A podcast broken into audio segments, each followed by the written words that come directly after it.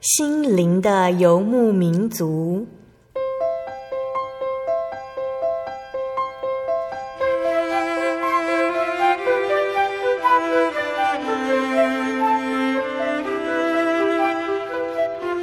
在这个谁都不管谁的后现代社会里，每个人的心灵都是游牧民族。成长的过程就是寻找的过程。每一颗漂泊的心灵，其实都在寻找生命的绿洲。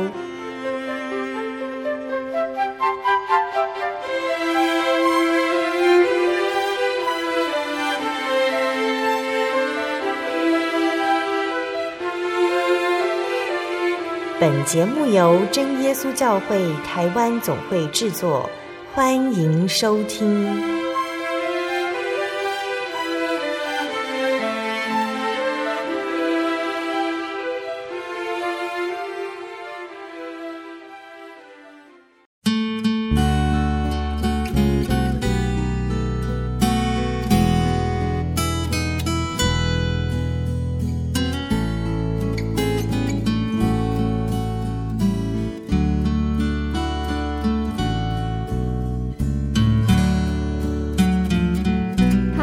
坐在空中的听众朋友们，大家平安！欢迎大家准时收听心灵的游牧民族节目，我是贝贝。在进入这个很炎热，有的时候有台风、午后雷阵雨的季节里面，有时候真的要出门了，一下子又要带雨衣、雨伞，一下子又要想办法防晒，就会觉得这样的天气真的很让人烦躁哦。但是贝贝要跟大家说，其实我们的心情可以不用受到天气的影响来时好时坏的。当耶稣应许与我们同在。我们的心情无论在什么时候、什么地方，都能因为有主耶稣而喜乐哦。那八月份开始哦，也是我们一般说的农历七月份的时候了。这个时候，我们在路上，在各种新闻媒体上，还有许多卖场，都会看到家家户户、大大小小的庙宇都开始宣传，要准备各样的祭品，还有准备活动。当我们看到这些哦，从小就从长辈那边学来的祭拜方式。我们是不是有想过，为什么这个信仰会是这种模式呢？那我们的信仰到底带给我们什么呢？那在这个月里面呢，希望听众朋友们都可以一起来想想看，信仰给我们的意义是什么？我们是不是真的拜对了神呢？今天要播出的节目是第九百二十五集《生活咖啡馆》绘本分享《艾文的帽子》。在每个月的第一个星期里面呢，贝贝要来跟听众朋友们分享一本绘本故事喽。那这些绘本故事呢，或许我们的印象哦，都是觉得很简单，有很多图片，应该是要给小朋友看的。但是贝贝发现，有的绘本里面有很多值得可以跟大家分享的道理。绘本都是用很简单的方法来唤起可能我们早就知道的道理，像是不要贪心、不能说谎等等，或是圣经里面神所说的真理。像贝贝之前跟听众朋友们分享过的，因为我爱你，你很特别这些绘本，因为绘本里面这些简短的小故事呢，它去除了外面过多的包装，创作绘本的作者想要跟我们说的事情，可以更清楚地被呈现出来，或是这些道理透过小故事的排列组合，让我们在听故事的时候哦，可以因为各个角色之间的互动搭配，从旁观者的角度来分析故事。对应到我们自己的心境呢，还有行为，也许我们更能够了解我们自己，能够改变自己。那今天要跟听众朋友们分享的这一本绘本叫做《爱文的帽子》。这本绘本呢是由美国的路可多先生创作的。这本绘本要跟我们说什么呢？它的大纲是这样子说的：有一个名字叫做帽丘的地方，这是帽子的帽哦。帽丘上的城镇里呢，每个人都戴了帽子。那这里的帽子呢，跟我们平常看到的棒球帽或者是羽毛帽不一样。住在帽丘里的人呢，他们的帽子都很特别。你想知道帽丘里面的人呢，他们个别都喜欢什么吗？其实从他们头上戴的帽子就可以看得出来，他擅长什么，喜欢什么。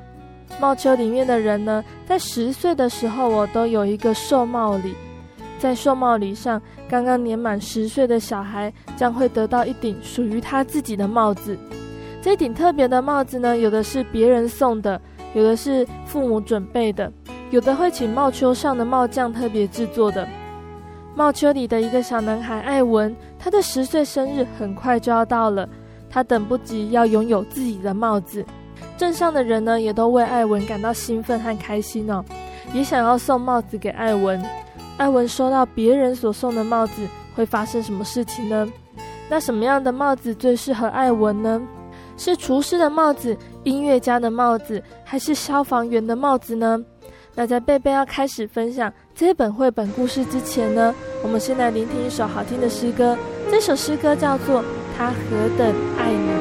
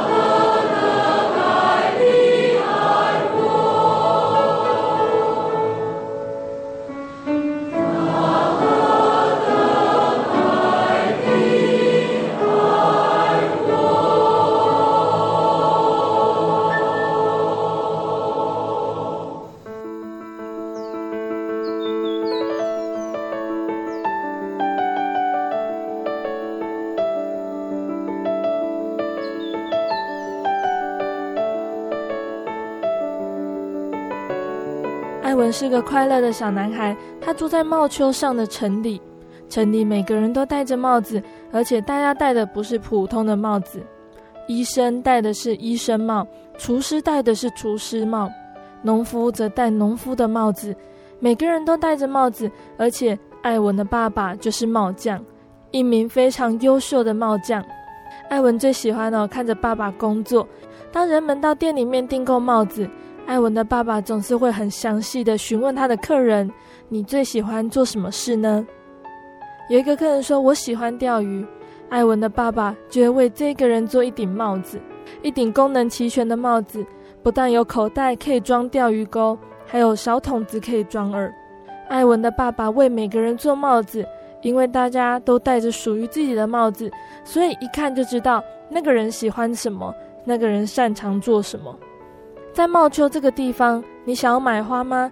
你可以去找那位女士，她的帽子上有玫瑰花。你需要问路吗？你可以去问那位男士，他头上戴着地图制的帽子。你想知道怎么修理栅栏吗？你可以去请那个家伙来，他头上有个像铁锤一样的帽子。每个人都戴着帽子，艾文的爸爸做帽子。有什么事情能够比拥有一顶属于自己的帽子更棒的事吗？艾文他就快要收到这个礼物了。每个男孩、女孩只要十岁生日一到，就可以庆祝寿帽节。艾文九岁了，他快要拥有自己的帽子。艾文他很想知道他的帽子会是长什么样子。艾文常常猜想着他的帽子看起来会像店员的帽子吗？还是跟警帽一样是浅蓝色的？还是像裁缝帽一样上面盖着布呢？艾文不知道，但是他很快就会知道了。艾文满脑子想的都是他的新帽子，他满口谈论的也是关于他新帽子的事情。艾文见到每个人都说：“我的寿帽节快到了。”帽丘的每个人都替艾文感到兴奋，有的人已经可以想象得到艾文将会戴什么样的帽子了。面包师傅菲利克斯就是其中一个。每天早晨呢，艾文上学途中都会经过菲利克斯的面包店。每天早晨，艾文他都会在门口逗留一会儿，闻一闻面包的香味。艾文他其实不常看到菲利克斯本人，因为菲利克斯的模样呢，跟他烤出来的点心一样，一样矮矮圆圆的。倒是艾文经常看到菲利克斯那一顶晃来晃去的帽子。菲利克斯的帽子就像他做的结婚蛋糕一样，又高又洁白。有一天呢，艾文他要上学的途中呢，他照例在菲利克斯的店门口闻香味。菲利克斯早就已经在那里等他了。菲利克斯说。听说你就快要拥有一顶属于自己的帽子了，艾文很高兴地回答：“是的。”菲利克斯就对艾文说：“既然这样子，我要送你一个惊喜，进来店里面吧。”说完这句话，菲利克斯就踏进店里，艾文跟着走进去了。艾文他心里一直在猜想着，会是什么样的惊喜呢？是一个甜甜圈，还是几块点心呢？但是艾文很惊讶的，菲利克斯不是给他食物吃。而是给他东西戴。菲利克斯说：“我有一顶帽子要送给你。”艾文听到这件事情，他很惊讶。艾文他不是失望，也不是高兴，就是惊讶。艾文以为自己的新帽子应该会是爸爸给的，可能是艾文弄错了，而且艾文不想伤朋友的心。艾文收下那一顶帽子，并且对菲利克斯道谢。菲利克斯鼓励艾文把那一顶帽子戴起来。于是艾文呢，他就把菲利克斯送给他的帽子戴起来了。但是因为这顶厨师帽子太大了，不只盖住他的眼睛，还盖住了艾文整张脸。菲利克斯看到这样的情况，他只有说：“没关系，小朋友，大小很快就会刚好了，你只尽管戴着这一顶帽子就是了。”艾文呢，他除了谢谢你这三个字以外，他不知道要说什么。艾文转身要走出店门。却一头撞上了墙壁。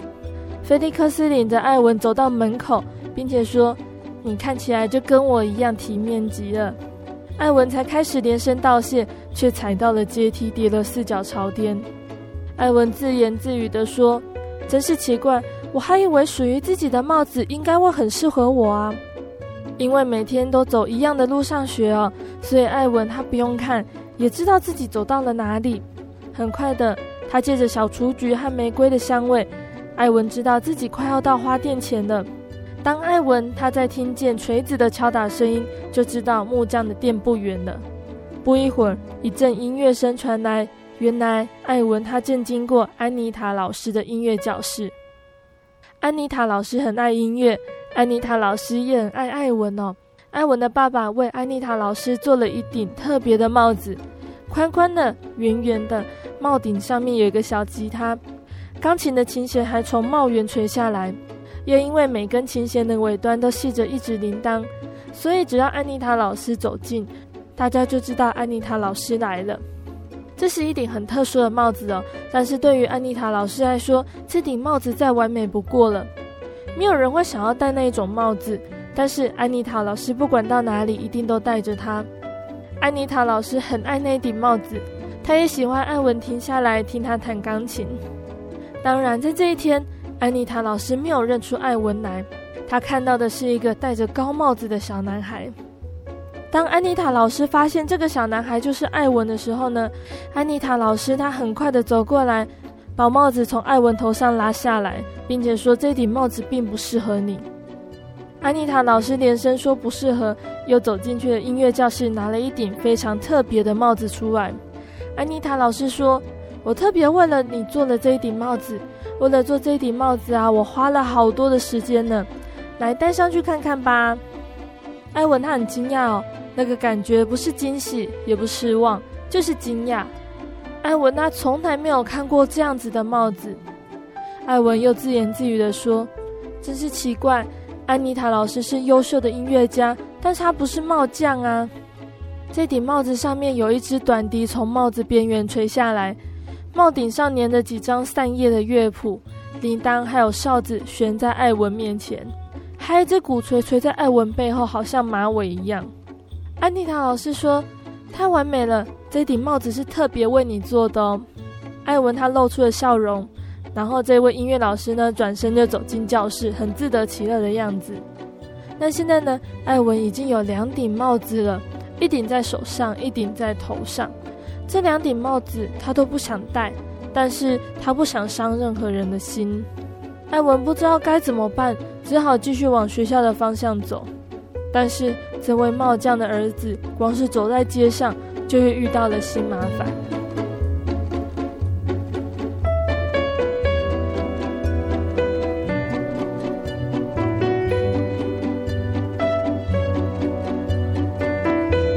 艾文在街上听到一个洪亮又深沉的声音，那个是消防员布鲁诺的声音。布鲁诺呢，他觉得安妮塔老师送给艾文的帽子不适合。布鲁诺对艾文说：“我知道你的寿帽节快到了，所以我买了一个礼物给你。才一天的时间呢，这个已经是戴在艾文头顶上第三顶帽子了。布鲁诺送的帽子呢，就跟布鲁诺自己的帽子一样，又高又红又闪亮，有一条消防管绕在帽子边缘，有一只迷你的梯子立在帽顶上。这个高大的消防员帮忙扶着这顶帽子。”好让艾文把帽带绑紧一点在下巴下面。布鲁诺很满意的点点头，他说：“这才像个帽子嘛。”但是艾文呢，他却往后退了一步。这顶帽子太高太厚重了，小男孩没有办法保持平衡，跌倒了。布鲁诺把他扶了起来。艾文后退了一步，又跌了一跤。布鲁诺跟艾文说：“你会慢慢习惯的，我以前也是这样子。”布鲁诺一边说一边转身离去。艾文呢？他想要站好，但是试了又试，还是一直跌倒。艾文他尽快让自己倒退，直到背部靠在一面墙上为止。艾文他大声叫着：“谢谢你，布鲁诺。”虽然艾文他一点也不想感谢他。艾文他心里想：真是奇怪，对布鲁诺来说戴这顶大帽子很容易，但是对我来说不是这么回事啊。艾文他真的感觉到很困惑。今天早晨他离家的时候，他一顶帽子也没有，但是一下子有了三顶帽子，他却一顶也不喜欢。要是戴了第一顶帽子呢，就什么也看不到；戴了第二顶帽子，他就不想被看到；而戴了这第三顶帽子，艾文就连站也站不起来。他该怎么办呢？艾文他不晓得该怎么办，他只能继续往学校的方向走。他一只手扶着头上这顶沉重的帽子。另外一只手抱着其他两顶帽子，小心翼翼地继续踏着未走完的路。艾文到了学校，情况并没有变好，反而还更糟了。艾文的帽子无法让大家专心上课。如果艾文他戴着面包师傅的帽子，同学就会不停地窃笑；如果艾文戴着音乐家的帽子，就会发出很多噪音。艾文他后来试着把布鲁诺的帽子戴上去。结果一直从椅子上跌下来，最后老师终于决定了，艾文，你还是回家好了。艾文那很难过，但是他知道老师说的没有错，他还是不知道该怎么办才好。他的帽子太多了，在回家的路上呢，又有很多人送艾文帽子。农夫给艾文一顶用香蕉装饰的草帽，可以避免晒到太阳。养蜜蜂的人呢，给艾文一顶网状的帽子，可以防止蜜蜂跑进来。樵夫给他一顶羊毛帽，可以让耳朵变暖。小丑送他一顶五颜六色的圆锥帽。书店老板给他一顶形状像字典的帽子。一下子又拥有这么多顶帽子，艾文都快要拿不动了。掉了一顶，他就得弯腰去捡，但是马上又有另外一顶掉下来。艾文好不容易拿稳所有的帽子。却突然瞥见面包师傅菲利克斯来了。艾文他心里想着：糟糕了，我现在戴着是农夫给的帽子耶！艾文赶紧丢掉所有的帽子，把菲利克斯给的帽子戴在头上。这个时候呢，菲利克斯看见他了。菲利克斯对他说：“看起来很棒哦，艾文。”艾文他无力地对菲利克斯道谢。要拿稳这些帽子走路已经很费力了，但是现在。艾文连眼睛也都被帽子盖住了，艾文看不见，只能摸着路继续走。当艾文停下来休息的时候，听见了一阵小铃铛的叮当声。艾文赶紧把面包师傅的帽子拉下来，刚好来得及把音乐家的帽子戴在头上。安妮塔老师她经过的时候惊叹着：“艾文，你看起来真的是棒极了。”艾文呢，他正要开始拾起其他的帽子。就听见了布鲁诺低沉的声音。艾文他又很快速地摘下音乐家的帽子，换上消防员的帽子。艾文好不容易把帽子戴起来，他要开始倒退，倒退。不停地倒退，最后一屁股跌坐在地上。那个时候，布鲁诺他正要转过街角，他没有注意到艾文跌倒了。艾文呢，他好累，他却连想要站起来的力量都没有了，他只能坐在那里，被一堆帽子包围着。突然有一个声音对艾文说：“看起来你今天并不好过。”艾文已经忘记了这个世界上还有这么悦耳的声音。艾文一边大叫“爸爸”，一边跳了起来。他对爸爸说：“你一定猜不到我今天发生了什么事情。每个人都给我一顶帽子，而且没有一顶适合的。”爸爸说出艾文心里面所想的话：“这些帽子都把你累坏了，对吧？但是你又不想伤别人的心。”艾文想了一想，就说：“你怎么都知道？”爸爸说：“艾文，我是帽匠啊。人们戴了他们不该戴的帽子，会发生什么事情？我早就已经看过了。他们会像呆瓜一样，会一直跌倒，还累得筋疲力尽呢。”艾文的爸爸跪了下来，抹去他儿子脸颊上一道泥巴的污痕。爸爸对艾文说：“听着，儿子，别人给你帽子，并不表示你一定要戴上去。他们是为你好，但是他们不了解你。”做帽子是我的工作，因为我是帽匠，也是你爸爸。艾文问了：“那么，爸爸，你会为我做一顶属于我自己的帽子吗？”爸爸说：“我会的，你只要做一件事情，就是请求。”艾文听了爸爸的话，他笑了起来：“哦，爸爸，求求你，我非常想要一顶属于自己的帽子。”爸爸他也笑了起来。他跟艾文就把地上的帽子全部都收了起来，回家去了。那当帽匠跟儿子往回家的路上走的时候，爸爸问说：“来，艾文，告诉我你最喜欢做什么事呢？”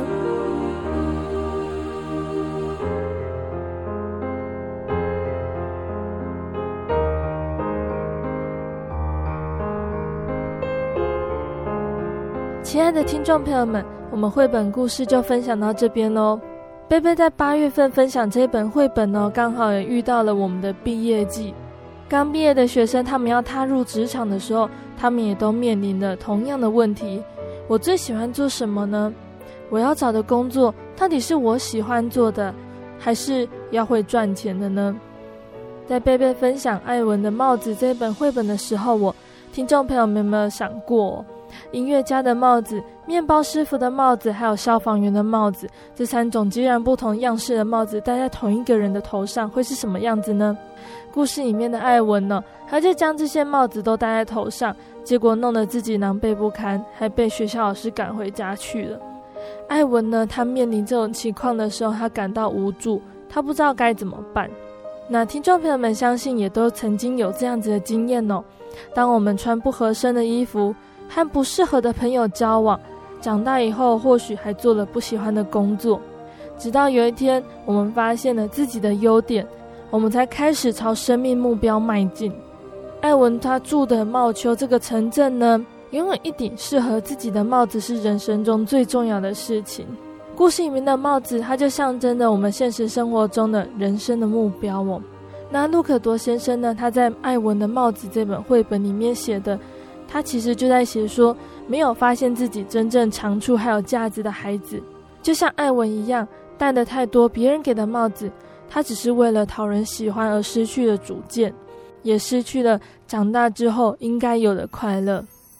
听众朋友们，不知道还记不记得贝贝之前跟大家分享过的一本绘本呢？你很特别这本绘本，这本绘本里面说呢，住在唯美克村里面的人呢，最喜欢给别人贴贴纸。而主角里面的胖哥，因为他从来不会拒绝别人给他贴贴纸，大家也毫不客气的在他身上贴满了代表缺点的灰点贴纸。最后呢，胖哥呢，他绝望又失魂落魄的找到创造他的伊莱那边，才知道别人的评论是多么微不足道，而胖哥竟然花了这么长的时间在否定自己。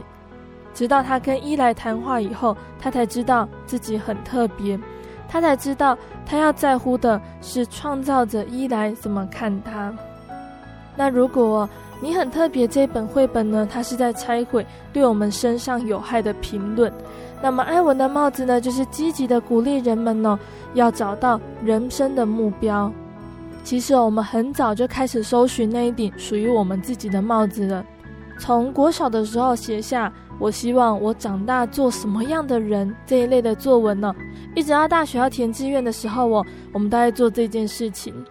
只是随着社会家庭的期许，我们的志愿渐渐变得不一样了。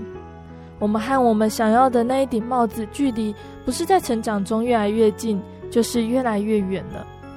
听众朋友们有没有想过，你自己最擅长做什么事情呢？有没有人曾经强迫你去做你不擅长的事情呢？如果你曾经有这样的经验呢，你就可以明白为什么艾文他会遇到麻烦。因为艾文呢，他听了帽匠以外的人的话，想要找出自己最喜欢且最擅长的事情。但是事实上，艾文可能也不是这么了解自己，帽匠才是最了解艾文的人哦。而创造我们的天赋主耶稣也是一样哦。有时候我们拼了很多年的青春，用尽了各种方法手段，换来的成果却不一定是我们想象中的那么好。很多时候，我们并不是真正的了解我们自己，我们不知道最适合我们自己的是什么，所以我们会去寻找别人的想法，模仿别人的行为举止。有的时候，我们努力得到的物品、地位等等，是因为我们在意别人的眼光。但是主耶稣知道什么才是最适合我们的。圣经上有一句话说：“天怎么样高过地，照样我的道路高过你们的道路，我的意念高过你们的意念。”在寻找的过程中呢，我们反而更需要知足，不强求。我们要学习等候神的时候，在祷告中明白神的旨意。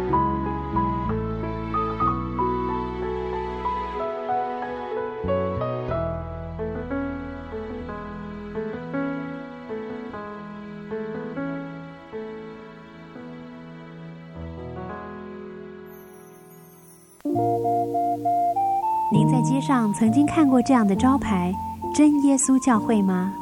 也许您很想，但是却不好意思进来看看。其实我们真的非常欢迎您。下次当您再路过真耶稣教会时，欢迎您进来与我们同享神的恩典。真耶稣教会，台中邮政六十六至二十一信箱，欢迎来信，愿您平安。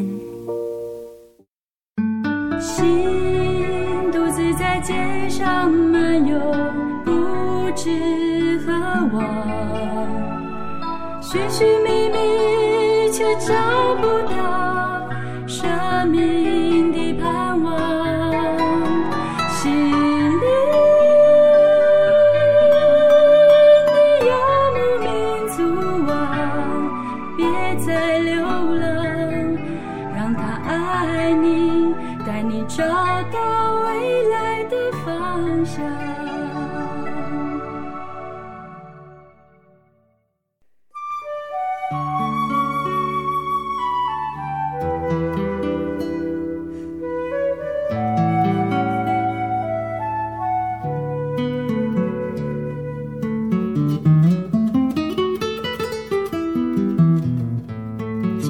众朋友们，欢迎回到心灵的游牧民族，我是贝贝。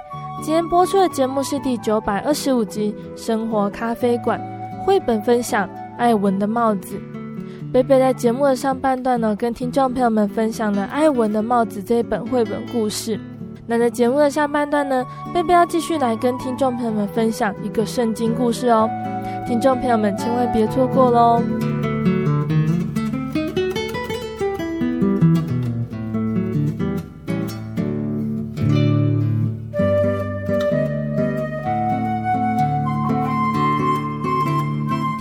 不知道还记不记得，在上个月的生活咖啡馆的节目里，贝贝有跟大家说，在节目的下半段呢，贝贝要来跟听众朋友们分享圣经的故事。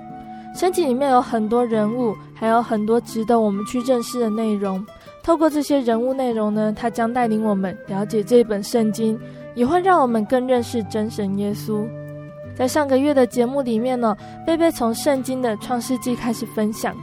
贝贝跟大家分享的圣经记载的第一个故事，就是神是怎么样创造这个世界的，还有神用尘土造了世界上第一个人，也就是亚当哦，又从亚当身上的肋骨创造了夏娃。那本来亚当夏娃呢，他们在伊甸园里面的生活自由自在，还能跟神很亲密的交谈来往。但是在亚当夏娃听从了蛇的引诱之后呢，吃了神吩咐不能吃的善恶树的果子，他们没有听从神的命令，罪就这样子进入了世界，隔绝了人和神之间亲密的关系。亚当夏娃呢，也都分别受到了处罚，并且被赶出了伊甸园，劳碌的生活就这样子开始了。那今天我们的故事要继续在亚当夏娃他们被赶出伊甸园之后，亚当夏娃的家庭会发生什么事情呢？我们一起来听故事哦。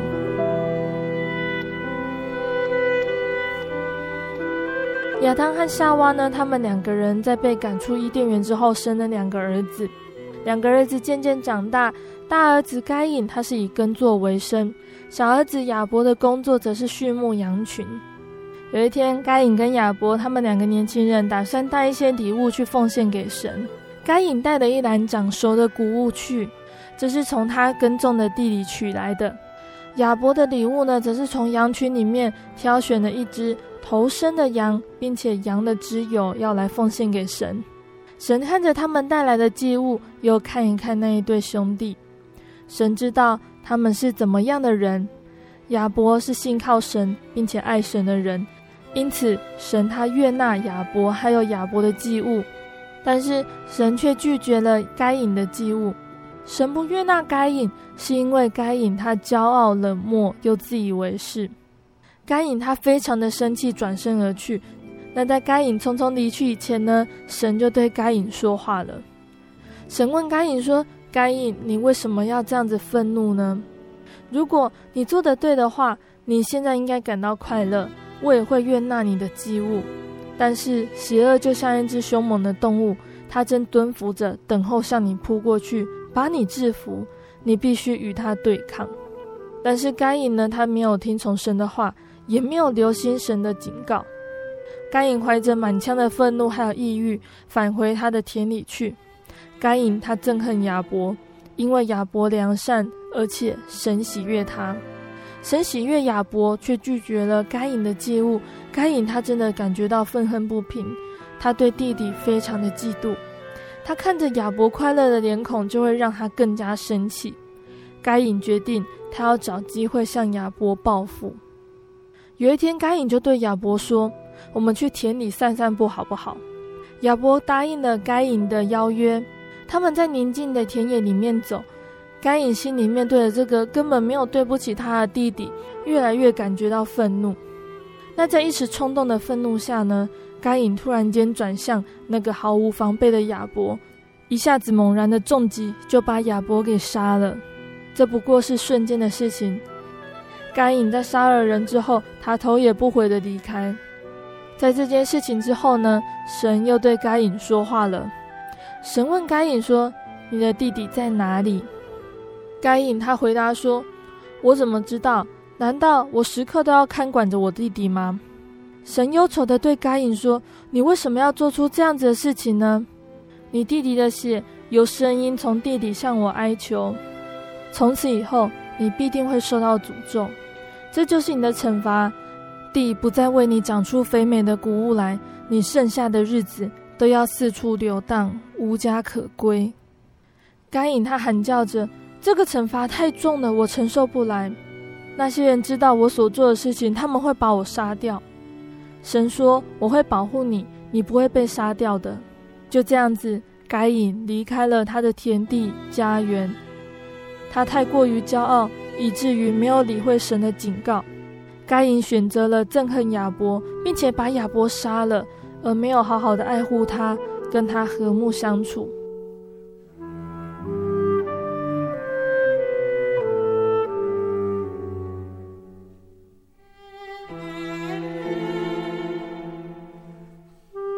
亲爱的听众朋友们，今天分享的圣经故事比较简短一点哦，但是在这个短短的小故事里面，贝贝仍然觉得有许多地方可以跟听众朋友们分享的重点哦。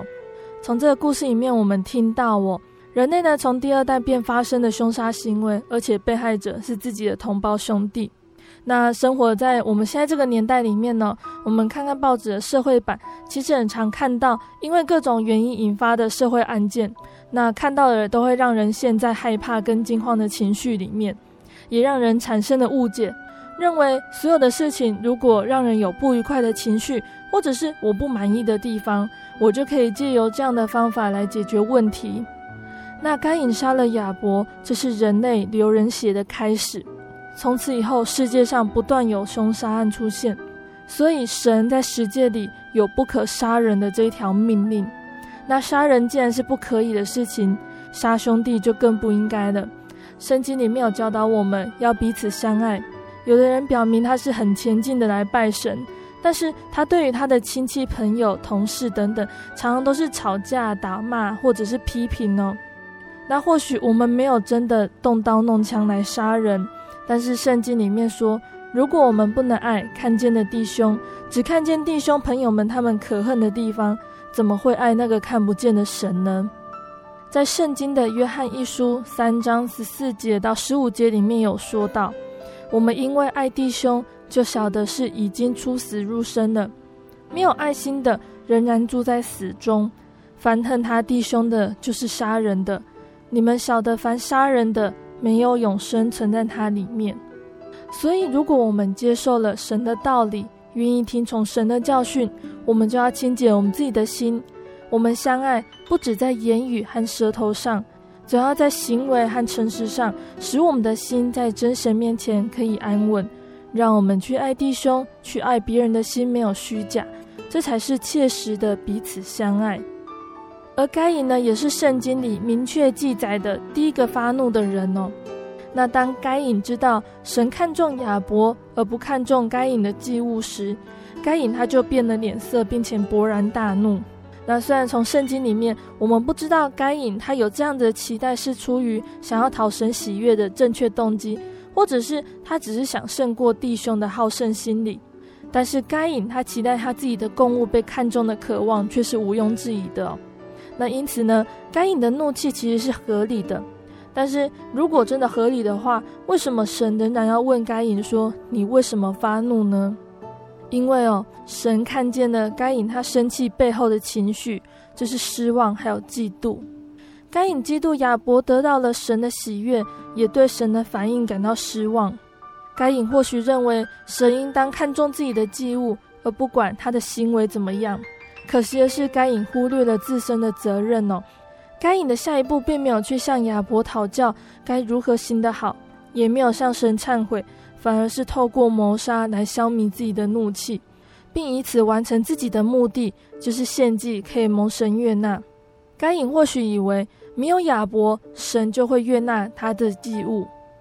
该隐他发怒的对象，还有他解决愤怒的方法，都是不适当的。生气不应该迁怒，该隐他应该是要对自己和自己的行为感到愤怒，而并非迁怒神还有亚伯。该隐他可以生气的，但是他不能因此而犯罪。如果他没有犯罪的话，该隐的怒气可以促使他改变自己的行为，并且成为一个新人。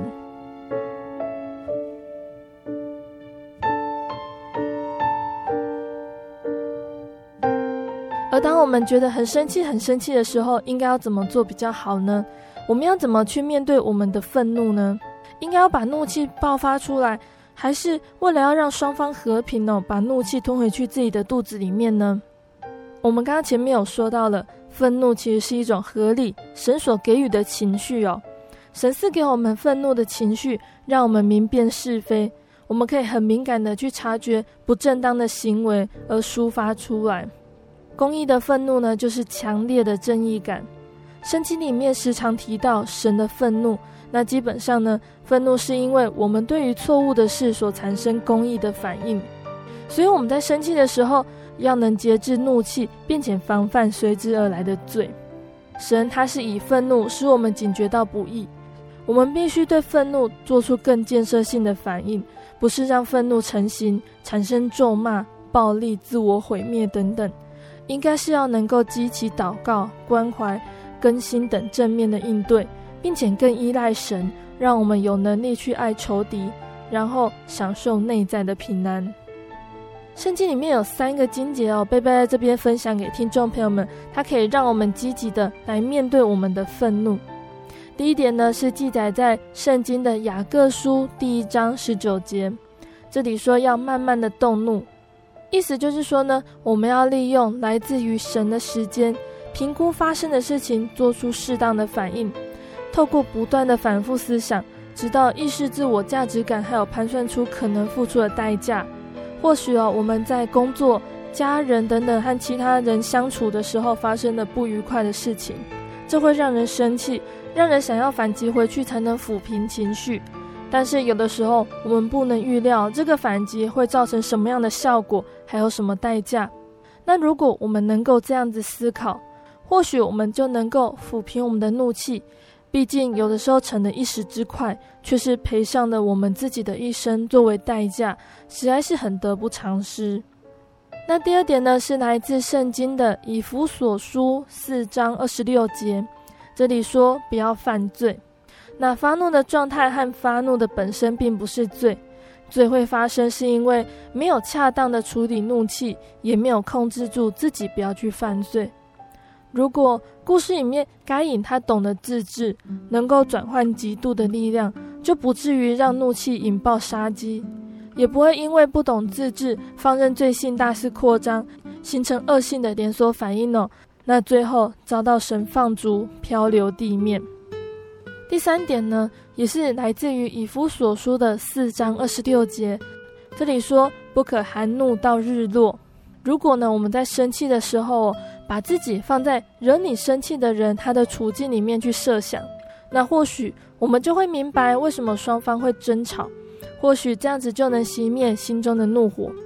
然后我们也不能一直怀抱着愤怒，例如因为某些事情和朋友还有家人吵架，最后赌气绝交不再见面。那因为这个怒气好像我们赢了自尊，但其实也失去了双方的交情哦。在我们的身边，其实常常有这样的事情，让人在多年之后已经不气了，却再也挽不回当年的好友谊。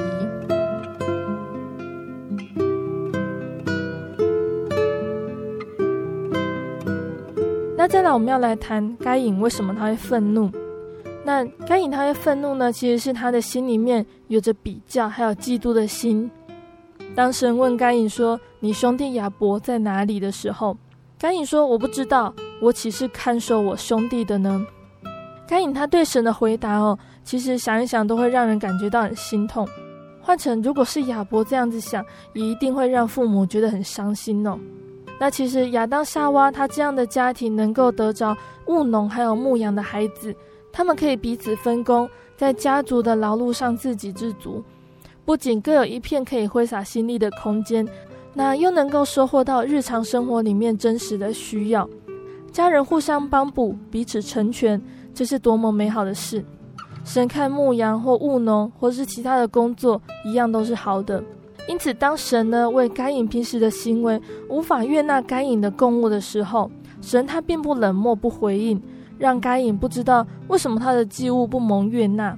神反而采取积极建设性的引导该隐思考。神说。你为什么发怒呢？你为什么变了脸色呢？你若行得好，岂不蒙悦纳？你若行得不好，罪就伏在门前，他必恋慕你，你却要制服他。神他提醒了该隐，你跟罪打了交道哦，让罪以为可以依附在你，这就是神无法悦纳的原因。神给人很大的自由和机会，神告诉该隐要自己出力来制服罪。从中得到得胜的经验，还有信心。那从一次献祭的挫败里面呢，学习到终身受益得胜的秘诀。然而，该隐他让自己的情绪停留在与亚伯共舞蒙悦纳的比较，还有嫉妒的气氛里面，他无法让自己有所成长。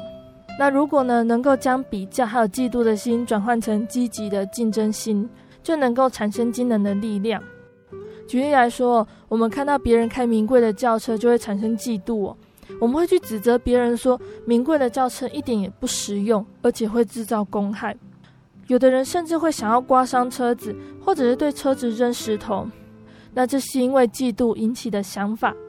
那如果我们可以换成这样的思考，我们可以告诉我们自己：我也要努力工作，我也要努力赚钱，改天也可以买部比较宽敞的车子来载家人出游，这样就能浇灭我们的怒气，转换嫉妒，发现神的恩典。那我们都是神独一无二的创造哦，也意味着神他对我们的看待都是独一无二的专注。我们习惯在与人的比较中决定出胜负，在比较中争宠夺爱，但是神他就是专注着看着我这一个人，我的状况如何，我遇到什么困境，我应该要如何留意那个心门上隐而未现的恶意呢？神他是何等爱我们的。所以我们要诚实的面对自己的心，才能体会神给每个人的恩典是多么的奇妙完全。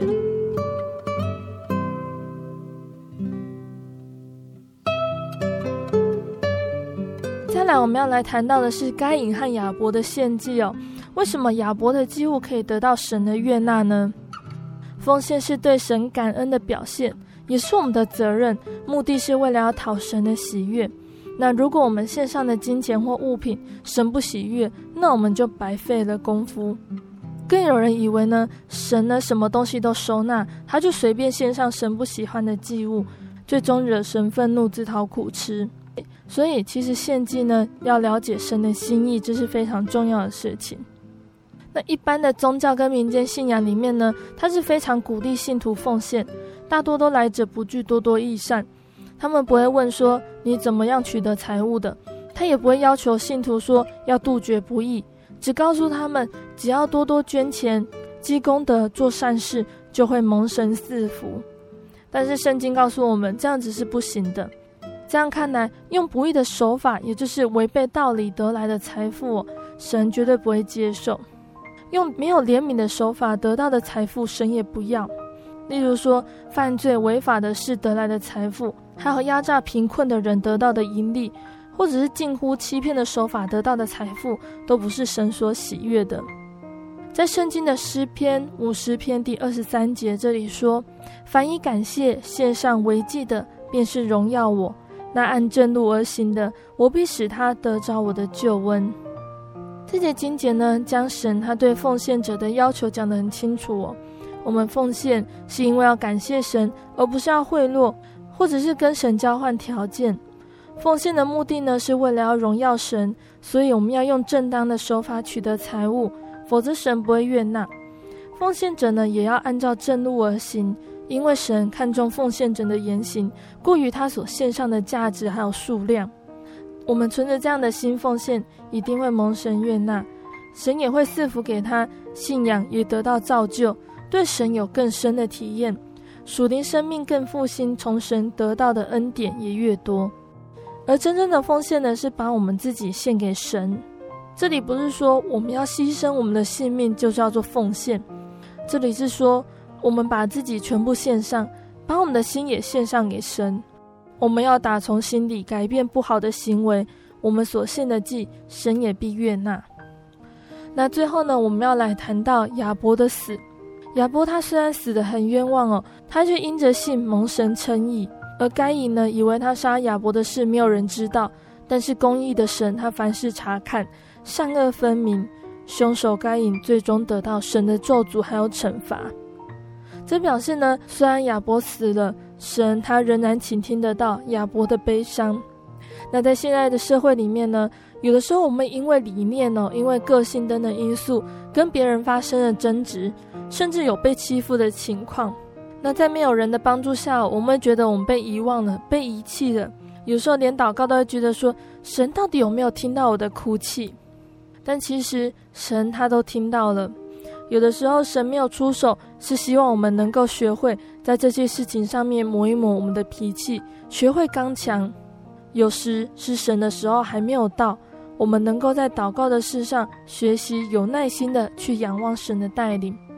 有时候神不会出手攻击欺负我们的人，但是神垂听了我们的祷告之后，给予我们智慧去化解这次的冲突。只是我们的心里面只想着报仇，没有发现而已。而不管是什么原因呢，都不能强迫我们转向罪恶。我们行事为人应该要光明，存敬畏神的心，而且效法圣经里面因信称义的义人，努力活出有见证的生命。或许会遭到世人厌恶唾弃，但是我们却蒙神喜爱，还有悦纳，也蒙神纪念了。在节目的最后，我贝贝要再来播放一首好听的诗歌。这首诗歌是赞美诗的四百四十九首。何能如此？何能如此？罪人如我，也蒙宝血救赎恩赐，足以为我忍受痛苦，更为我在石架上死。奇异的爱，我主我神为我死。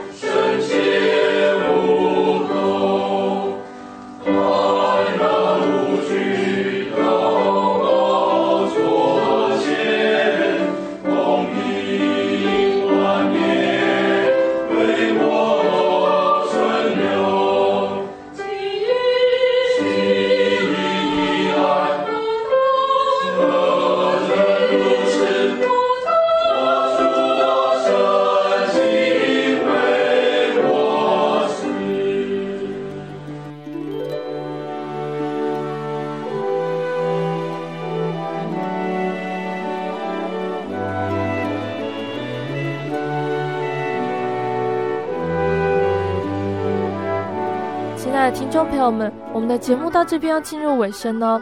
那如果你喜欢今天的节目，欢迎来信索取节目 CD。如果你在收听节目之后，想要更了解真耶稣教会和圣经道理，欢迎来信索取圣经函授课程。来信都请寄到台中邮政六十六至二十一号信箱，台中邮政六十六至二十一号信箱，或是传真零四二二四三六九六八零四。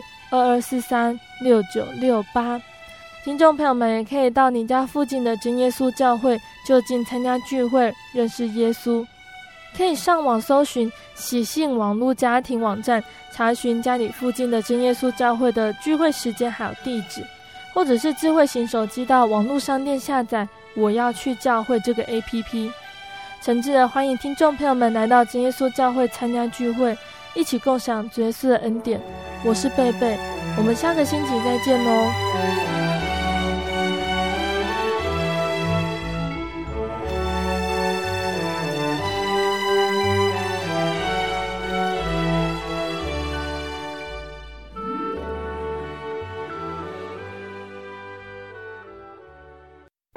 我对圣经的道理好有兴趣哦可是又不知道怎么入门呢你可以参加圣经函授课程啊！真的啊？那怎么报名？只要写下姓名、电话、地址，寄到台中邮政六十六至二十一号信箱，很快的，你就会收到第一课的课程了。赶快去寄吧。嗯。圣经函授课程能循序渐进的引导您更了解耶稣基督的福音，得到生命的滋润和来自信仰的力量。本课程完全免费，欢迎来信台中邮政六十六支二十一号信箱，请注明参加函授课程。愿神祝福您。